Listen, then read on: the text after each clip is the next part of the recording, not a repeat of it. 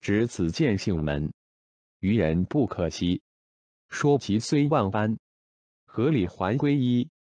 烦恼暗宅中，常须生慧日。这个顿法就是见性门。你如果能很快断了淫欲心，就可明心见性。对于吃的人讲这顿法，他是不能明白的。即使你为他讲，他也不会相信的。道理讲起来有很多，有八万四千法门，都是对治这种烦恼无名的。若对应到根本的理上，就是一个理，就是这个顿法，叫你烦恼一时断灭，而显现法性。烦恼就像在黑暗的屋子里一样，你若有智慧，就像在光明的太阳下照耀一样。